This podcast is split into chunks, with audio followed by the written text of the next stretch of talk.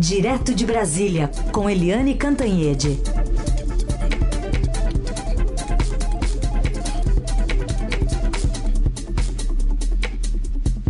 Oi, Eliane, bom dia.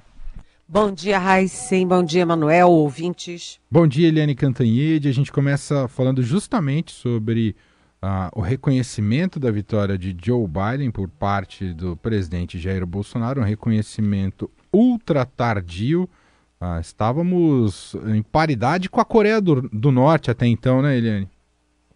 Olha, é tudo sempre muito inacreditável. E o que a gente viu ontem é que o presidente foi o último, o último, eu estou falando último presidente do G20, o grupo das maiores economias do mundo, a reconhecer que Joe Biden ganhou a eleição nos Estados Unidos. E por que que o presidente da República fez isso? porque o presidente da República gostava muito do Donald Trump. Muito, tanto, tanto que é, endossou a tese de que havia fraudes na maior democracia do mundo, que a eleição nos Estados Unidos não foi, não foram lis, lisas, não foram é, decentes, não foram corretas. Enfim, é, o presidente Jair Bolsonaro é, erra inclusive na política externa, principalmente na política externa. O presidente eh, Jair Bolsonaro ficou, como você disse, igualado ao maluco da Coreia do Norte, que evidentemente não pode ser levado a sério. E a gente viu que todos os países, todos, foram apoiando as grandes democracias todas, gostassem ou não do Trump, gostassem ou não do Biden, fizeram a coisa certa, fizeram a coisa do ponto de vista diplomático do interesse dos seus países, reconhecendo a vitória. Agora, hoje, o Patrick Camporês, que vocês acabam de citar, o nosso colega do Estadão aqui de Brasília, publica, é, é, é, é tudo tão inacreditável, né, é, que o, o, presidente Bolsonaro, além das crenças pessoais dele, além da teimosia, da diplomacia da pirraça, ele também foi instruído pelo embaixador brasileiro em Washington, que é o Nestor Forster Jr., é, o Patrick teve acesso a uma série de telegramas de 5 a 12 é, de novembro e de 20, em 22 páginas. Não é pouca coisa, não, é quase um livro. E o Foster é, bancando toda toda a narrativa do Trump, de que tinha tido fraude, de que o processo ia correr na justiça, de que ele ia conseguir virar o jogo no tapetão, e o Nestor Foster foi bancando tudo isso e foi é, ratificando na cabeça do presidente Bolsonaro o erro que já estava lá dentro da cabeça do presidente. Né? Então, é, tudo isso é inacreditável, mas o fato é que, ao é, reconhecer via Itamaraty, via Twitter, a vitória do Joe Biden, 38 dias depois, o presidente Jair Bolsonaro abre uma janela de oportunidades para mudar a política externa brasileira. E depois desse fiasco do governador em Washington, é muito possível que o, o Nestor Foster não tenha ambiente para ser embaixador do Brasil é, no governo Biden. Então, é para a gente ficar de olho. Aliás, já há notícias de que o próprio é, embaixador Ernesto Araújo, que tem textos publicados, assinados, é, considerando que o Trump é o único Deus capaz de salvar o Oriente, o Ocidente, da, da, enfim, da, do comunismo, da China, sei lá do que, umas maluquices assim. É, já é, o próprio Ernesto Araújo também é, já está aí com cargo meio, é, vamos dizer assim, balançando, e já houve notícias na mídia de que até o Michel Temer, ex-presidente, seria um nome para a chancelaria. Aliás, nesse contexto todo, só para concluir, ontem é, o governo Bolsonaro sofreu uma vitória muito importante no Senado, porque o indicado para a delegação permanente do Brasil em Genebra, o embaixador Fábio Marzano, foi rejeitado rejeitado. O nome dele foi rejeitado.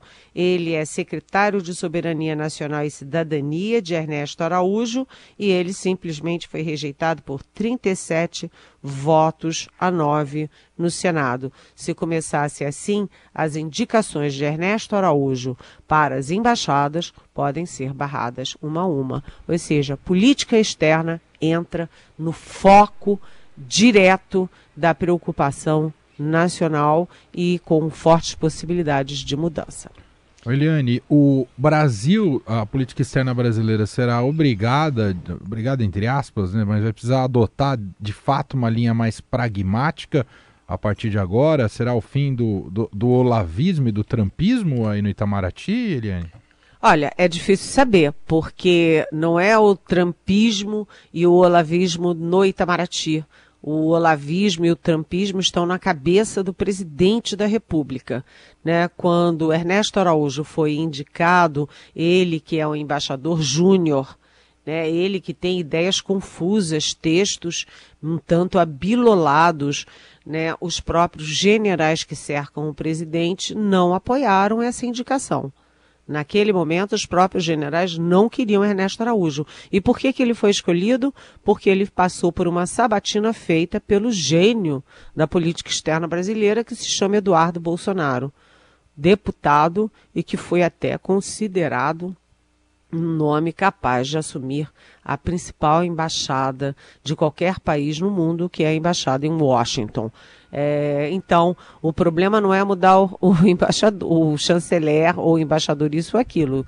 É, isso é decorrência. É preciso que o presidente Bolsonaro é, tenha caído a ficha.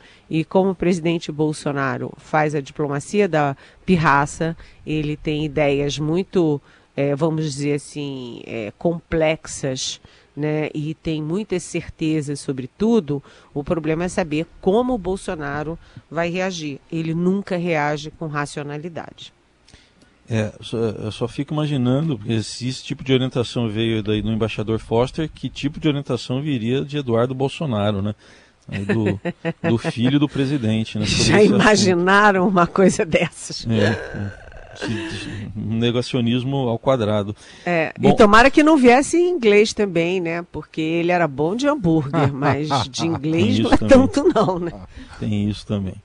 Bom, Helene, tem outro assunto e esse nos entristece muito, né? O, o Brasil com 915 mortes nas últimas 24 horas, é, três meses que não tinha esse número de mais de 900 mortes, desde 16 de setembro e o presidente Bolsonaro naquela política de não dar o braço à vacina. O presidente Jair Bolsonaro tem uma política que já vem sendo chamada de criminosa no caso da pandemia. Né? Eu não me canso de repetir, vocês me perdoem por repetir, mas o presidente foi na linha de que era só uma gripezinha, de que era histeria da mídia, né? O presidente é, era contra o isolamento social, o presidente promoveu aglomerações, aliás, golpistas contra o Congresso, contra a mídia, contra o Supremo. O presidente se recusava a usar máscara, o presidente deu todos os exemplos errados para a população brasileira. E nesse caso é exemplo que mata, né? Porque se a pessoa faz aglomeração e a pessoa é, não usa máscara, não se cuida, a pessoa pode morrer.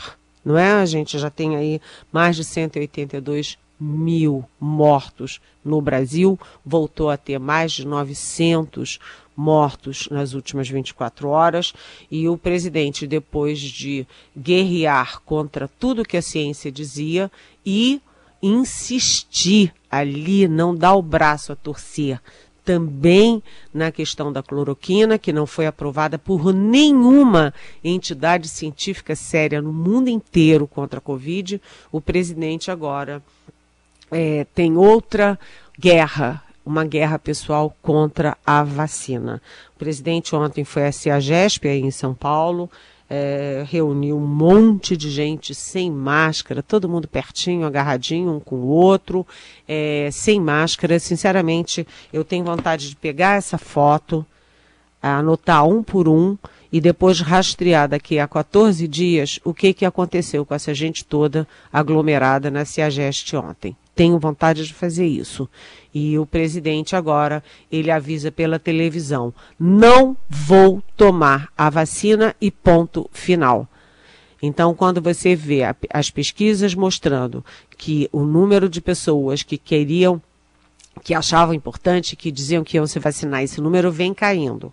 O número de pessoas que tem dúvidas, que joga incertezas, dúvidas, é, enfim, é, a, a, atingem a credibilidade da vacina Coronavac, feita pelo nosso Butantan. É, a gente sabe que por trás de tudo isso, esse negacionismo, esse medo da população, está o presidente da República, que dá um norte errado para a população. De qualquer jeito, isso evidentemente, assim como o presidente estraga, contamina, é, orienta, é, é comanda uma política externa errada, claramente, evidentemente errada, ele também comanda, é, determina, é, uma política de saúde errada. Então, o general da ativa, Eduardo Pazuello, que é aquele que um manda, o outro obedece, ao que seu mestre mandar qualquer coisa, é, ele fica errático. Qualquer, ele diz que vai ser a vacina em março, depois em, em dezembro, depois em janeiro, é uma salada, vai anunciar hoje o plano mais um plano aí de vacinação. Então, o presidente é, da República está guerreando contra a vacina e nós temos que guerrear a favor da vacina, porque a vacina é vida e não é apenas vida das pessoas, mas vida da economia, das famílias, dos empregos. Ou seja, é... gente, às vezes eu não sei o que dizer, entendeu? Quando você tem um presidente da República que nega a pandemia, nega os cuidados essenciais e agora diz para todo mundo: não vou tomar a vacina e ponto final. É, e, além de tudo, ele queria exigir um termo de responsabilidade para as pessoas se vacinarem. Né? Você vai lá e assina um termo de responsabilidade mais ou menos assim. Se eu morri, a responsabilidade é minha. E isso é inconstitucional. É, os ministros do Supremo já dizem isso. O Plano Nacional de, de, de, de Imunização, o PNI, do Ministério da Saúde, que é de 1975, prevê vacina obrigatória sim, porque a vacina não é um direito do cidadão, é um direito do cidadão e uma obrigação do cidadão com a sociedade. É, e esse negócio de termo de responsabilidade caiu na, no relatório da Câmara é, e se o presidente insistir nisso, vai cair também no Supremo. Ou seja, temos um guerreiro ativo, incansável contra a imunização, contra a, a, a máscara, contra o isolamento. É, não sei como é que ele não guerreou contra o álcool gel, está faltando isso. Uhum. Ah, e, e, só lembrando, né, Eliane, daqui a pouco o governo, justamente o presidente que não quer tomar vacina, ele mesmo estará nessa cerimônia, enfim, nesse anúncio oficial, né, junto com o ministro Pazuello, né, o especialista em logística, eles vão apresentar daqui a pouco o Plano Nacional de Imunização, o governo federal, na manhã desta quarta-feira. Estamos bastante ansiosos para saber o que o governo irá dizer em relação a esse plano, uh, se terá data de início, fim, como será, e principalmente se teremos vacina, porque a da Pfizer, por exemplo, ainda está em negociação, Eliane. É, o problema é isso, é a gente precisa saber, antes de ter um plano de vacinação, quais são as vacinas, porque, na verdade, essas coisas você não chega ali e diz assim: olha, é entrega imediata, né? Você chega ali na loja e diz assim: olha, eu quero 300 milhões de doses de vacina, tá? e daí a 15 minutos está lá na sua casa. Não funciona assim. Né? Os países que estão vacinando, por exemplo, Estados Unidos, Canadá, o Reino Unido, que foi o primeiro, agora a União Europeia avisa que todos os seus países vão começar a vacinar no mesmo dia, possivelmente ainda em dezembro. Né? Tudo isso foi programado lá atrás. É um planejamento de longo prazo. Né? E você sabe que quando você tem um estoque é, de qualquer coisa, você tem um estoque de sapatos. O sapato é maravilhoso, está num preço ótimo. Quem chega primeiro compra. Quem chega no fim não tem mais, o estoque acaba. Então, os países que foram diligentes, que foram é, preparados, tiveram planejamento, que acreditaram na pandemia, que acreditaram na vacina, chegaram antes. Agora o Brasil tem que correr atrás do prejuízo e sabe-se lá quando que as vacinas vão chegar no Brasil. Até porque, com uma população de 212 milhões de habitantes, não adianta comprar 2 milhões de doses de vacina, não é? Até porque, em geral, elas têm, exigem pelo menos duas doses. É, então, o Brasil deveria ter feito contato com todas as farmacêuticas, ficar alerta, ficar pronto para quando tiver autorização das agências, está tudo pronto para vacinar. Mas o Brasil fez tudo atrasado. E hoje o presidente vai participar dessa cerimônia com um único intuito: para dar discurso às redes bolsonaristas para dizer que sim, que ele está fazendo tudo certo. Não, ele não está fazendo tudo certo. O Brasil, evidentemente, está chegando atrasado e cheio de incertezas sobre a vacina aqui para o nosso povo. Eliane, você falou há pouco que o presidente Bolsonaro esteve na CEAGESP aqui em São Paulo ontem, né? Você descreveu o ambiente, né? Todo mundo aglomerado sem máscara. E foi nesse ambiente que ele eh, defendeu de novo o excludente de licitude, né, que foi um tema que foi tirado lá do, do pacote anticrime lá no Congresso.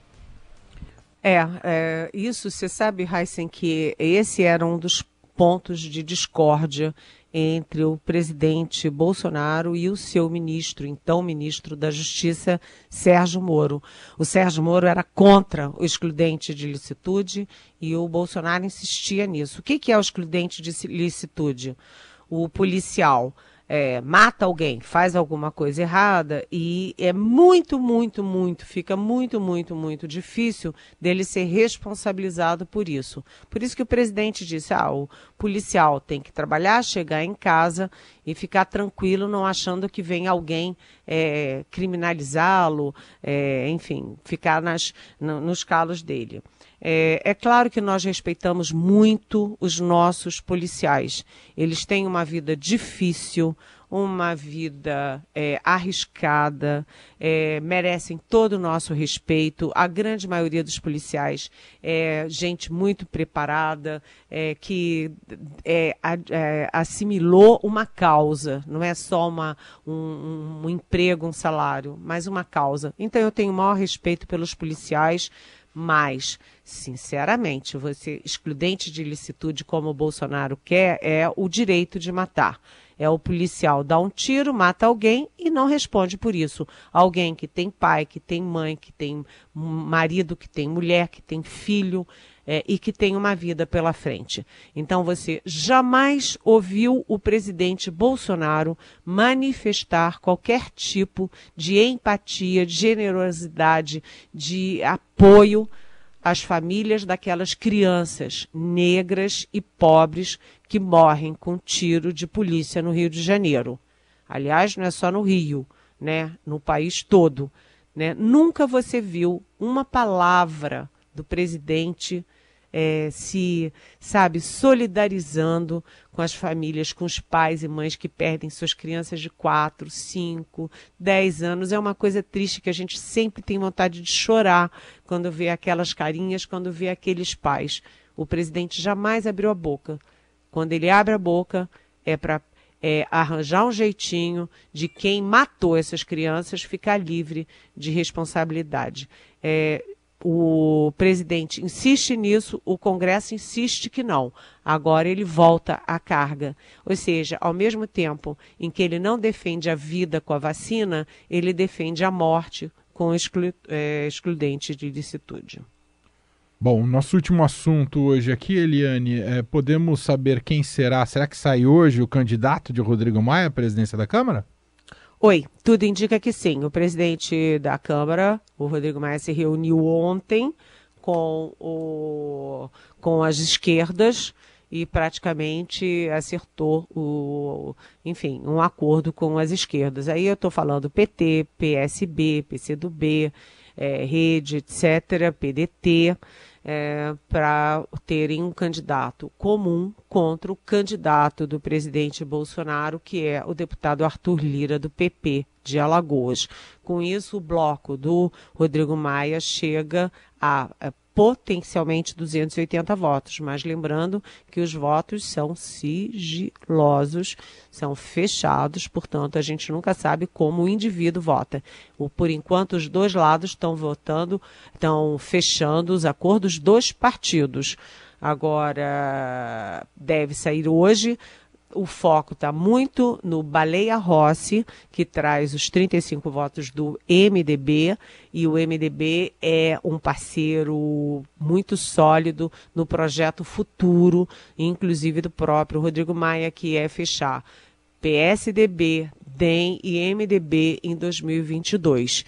Né? É, e o outro candidato que o, o próprio Rodrigo Maia gosta muito, porque acha muito político, que acha muito capaz de negociar, de ouvir, tem uma boa interlocução no Congresso, é o Agnaldo Ribeiro, que é do PP. O problema é que o Baleia Rossi traz o MDB e o Agnaldo Ribeiro não traz o PP, porque o PP é o partido do candidato do presidente Bolsonaro, que é o uh, Arthur Lira. Agora, gente, se passa o candidato do presidente Bolsonaro, você vai ver uma boiada sem tamanho passando no Congresso. Inclusive, inclusive termo de responsabilidade para vacina, inclusive armas e inclusive excludente de ilicitude. O presidente está focado não na pauta econômica, porque essa o grupo do Rodrigo Maia garante mas ele está focado é em costumes e em fazer as maluquices que ele tem na cabeça. Muito bem, Eliane Cantanhede volta a falar com a gente amanhã ao vivo aqui no Jornal Dourado a partir das 9 horas da manhã. Muito obrigado, Eliane. Até amanhã. Até amanhã. Beijão.